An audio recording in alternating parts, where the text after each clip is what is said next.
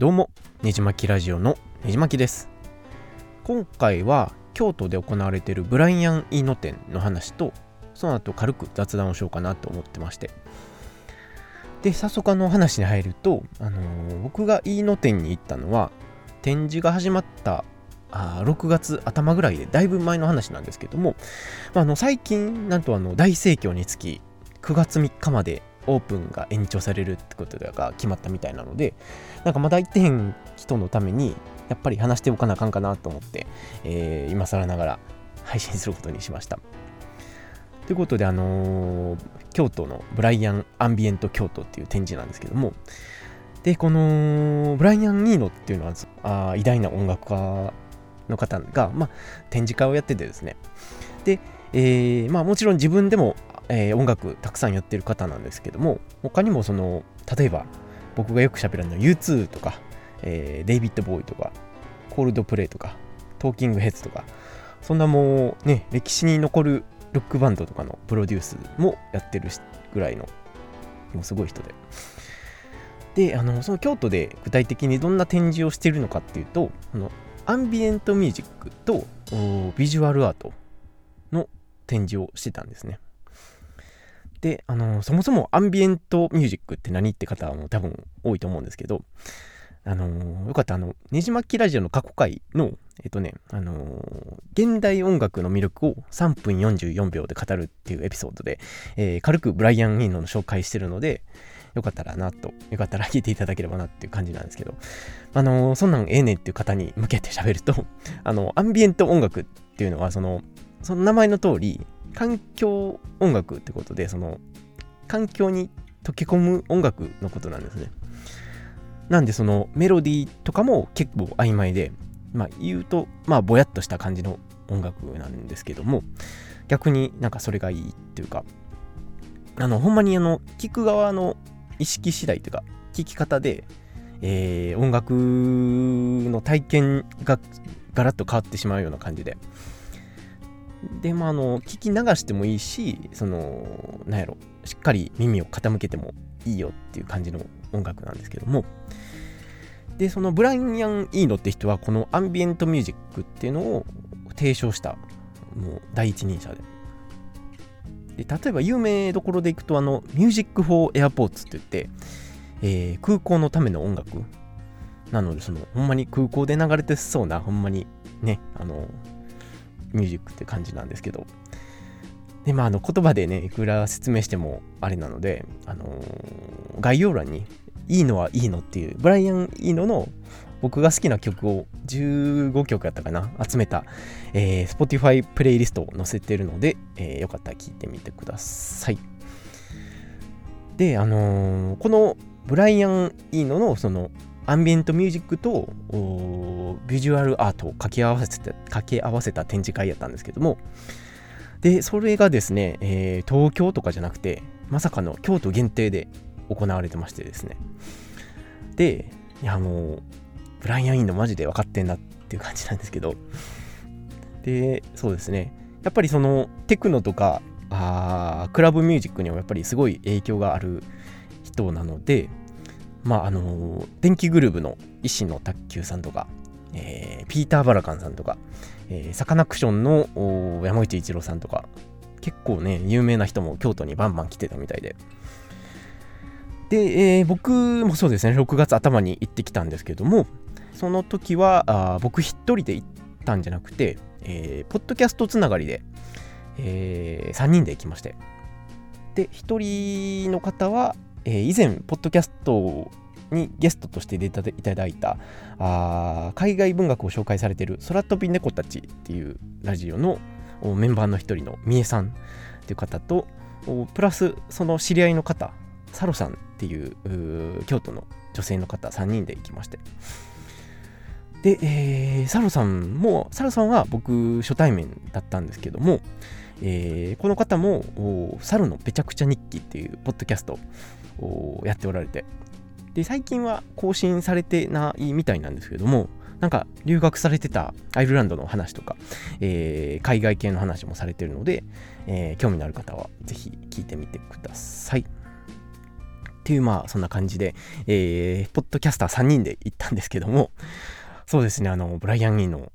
ねあのなんか京都中央信用金庫のなんか昔の建物かな？3階建ての古い建物の中でその展覧会が行われてて。で、えー、その 3, 3階にある中でなんか5つの展示に分かれてるんですね。で、えー、個人的に気に入ったのだけ軽く紹介しておくと、えー、ザ・シップっていうタイタニック号の沈没船とか戦争をテーマにした、えー、アルバムをなんか 3D 音響にして、えー、流してた展示ですね。で、これがまた良くて、まあ僕、そのザ・シップっていうアルバム昔から聴いてたんですけども、なんかこう、暗闇の中で地べたに座りながら、もうみんなが同じ空間を共にするみたいな感じの展示なんですね。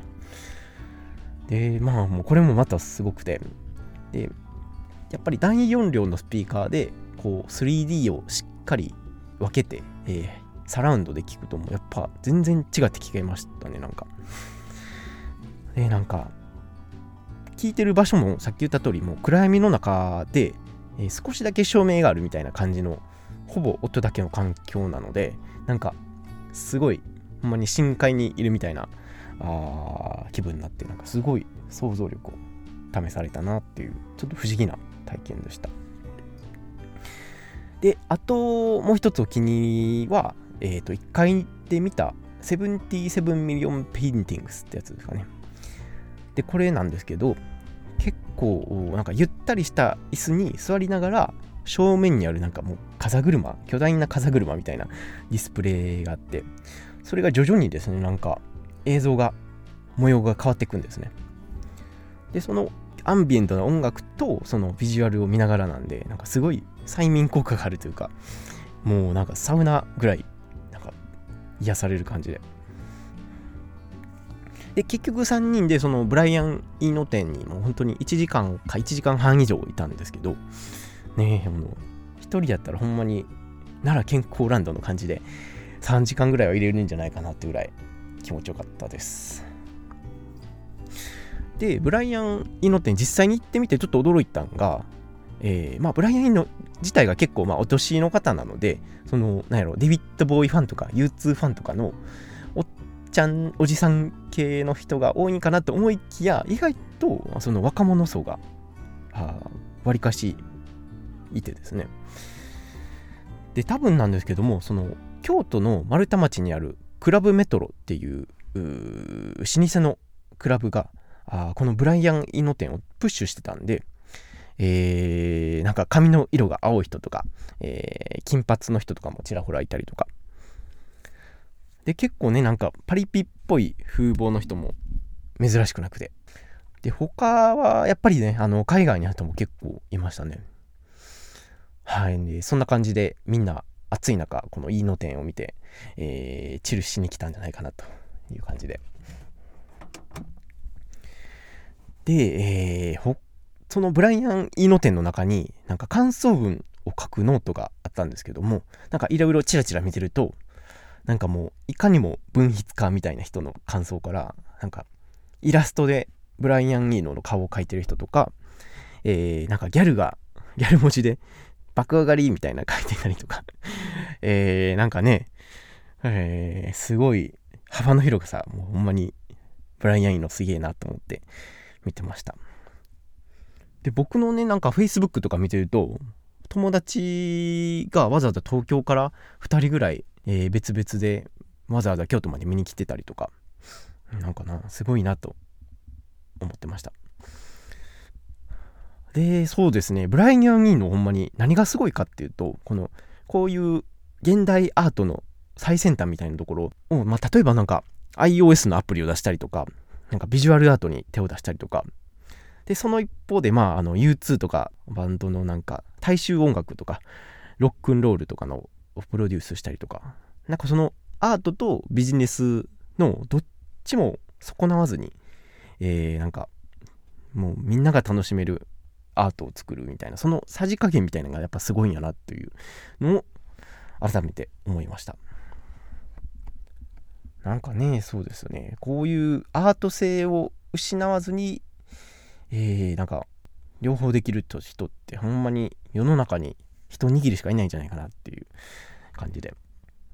で、僕自身そのブライアン・いいのは U2 経由でほんまに学生の頃からずっと聴き続けてて、毎年なんかその Spotify まとめって年末にあるじゃないですか。あれでもよくブライアン・いいのが再生時間トップに入るぐらい好きやったりするんですけども、ね今回行けてほんまに良かったなと思います。で、えー、話変わるんですけども、あと最近あの、デイビッド・ボーイの写真展もやってたりするので、えー、ぜひブライアン・イーノ展と合わせて、えー、京都に来てみてはいかがでしょうかっていう感じで。で、そうですね、6月、7月になんかジブリ展もやってたんですけども、ちょっともう東京に行っちゃったのかな？ちょっと見逃しちゃったりね、えー、しちゃったなと思ったり。はい。まあ、あの、そんな感じでブライアン・イーノ店の話はこの辺にして、はい。で、その後、ポッドキャスター3人で、炭火とワインっていう、ワインと炭火焼きが有名なお店でご飯食べてきまして。で、えー、僕も前からなんか結構有名なお店なんで気になってたんですけども、なんかいつも予約で満タンやったりするので、結局行けずにいて、えー、ようやく行けることになって。で、えー、なんかここのワインね、入って面白いなと思ったのが、ワインの味の特徴とかを、なんか芸能人とか、あなんやろ、スポーツ選手とか、えー、アニメのキャラとかで表現してるんですね。なので、なんかメニュー表に、えー、白ワインやったら、えー、なんやろ、ヒロミさんとか、北村匠海とか、えー、あの、鬼滅の梅、鬼滅の刃のあの、炭治郎とか、えー、手越優也とか、そんな、ね、あの、芸能人とかで、えー、ワインの味をちょっと表現してて。で、なんか赤ワインは、なんかちゃんみなとか、あ長澤まさみとか、広瀬アリスとか そんな、そんなんがメニューに並んでて、まあ確かにね、なんかワイン好きじゃない人も、なんか結構頭に思こう表現できる、あの、思い浮かべられるというか、なんか面白いなと思いながら見てました。で、僕はもう迷わずヒュージャックマンを選んだんですけども、で、みえさんは確か北村匠で、えー、サロさんは、えー、オードリー・ヘップバーンを選んでて、えー、みんなでワインをみんなキャラが立つなと思いながら飲んでました。で、そのワインだけじゃなくて、やっぱりお肉とかチーズもすごい美味しくて。で、なんか結構いろいろ喋ってるうちに、なんかサロさんは僕初対面やったんですけども、えーと、実はもう住んでるエリアがかなり近くて、もう他にもなんかね、ここでは喋れへんような意外なつながりがあったりとかで、えー、びっくりしてましたけど。ねそうですよね。結構ね、不思議な出会いってありまして、なあのまあ、京都自体がまあ狭い世界ではあるんですけども、ポッドキャストのつながりも大切にしたいなっていうような一日でした。ねあの、炭火とかに。なんかこの店、京都駅だけじゃなくて、なんか烏丸通りとか、あ大阪にも店舗あるみたいなので、えー、関西の方はぜひ探して行ってみてください。はい。まあ、あの、そんな感じで、えー、食もアートシーンも熱い京都なんですけども、えー、今年度からそうですよね、あの、文化庁が東京から京都に来るっていうことで、なんかあのー、京セラ美術館とか、大阪には、あの、中之島美術館とか、この間行ったんですけど、結構ね、関西のアート界隈すごい活発で、ね、なんかその大きい展示会だけじゃなくて、結構インデペンデントなあ個人のやつもすごい面白くて、なんかすごい加速してる感があるなと、個人的には思います。はい。まあ、あの、そんなこんなで京都もなんかようやく元気が戻ってきたというか、外国人観光客もツアー客が解禁されて、ようやくちょっと賑やかさが戻ってきたかなという感じで、そうですね。最近で言うとあの祇園祭りはもうマジで人がすごくて、ほんまにポストコロナ感があって、なんかもう、今まで感じてこなかった非日常がなんか日常に戻ってきたなっていう感じになりました。で京都市ね実はなんか観光業で華やかに見えるかもしれないですけどももういろんな事情が重なって結構ね、あのー、近いうちに財政破綻するんじゃないかみたいな話があったりとかするんですけどねえー、ぜひ皆さんね京都に来てお金を落としていただければなっていうことではい。でまあ一点注意点を挙げとくとあの京都の盆地の蒸し暑さはもう日本でもなかなかのもんなんで、えー、そこだけは覚悟して来ていただければなと思います。はい。そんな感じで。であの最後にもう一度言っときますけどもあのブライアン・イーノのおすおすすめ曲を、えー、集めたプレイリスト「いいのはいいの」を作ったので、えー、説明欄のリンクからぜひチェックしてみてください。あとですね1年以上前からアンケートしてたあのコロナ禍に、えー、おうち時間に聴きたい音楽を再度募集してまして。でまたねコロナが増えてきたのでそろそろ もうだいぶ時間経ったんだけど、そろそろ配信しようかなと思ってるので、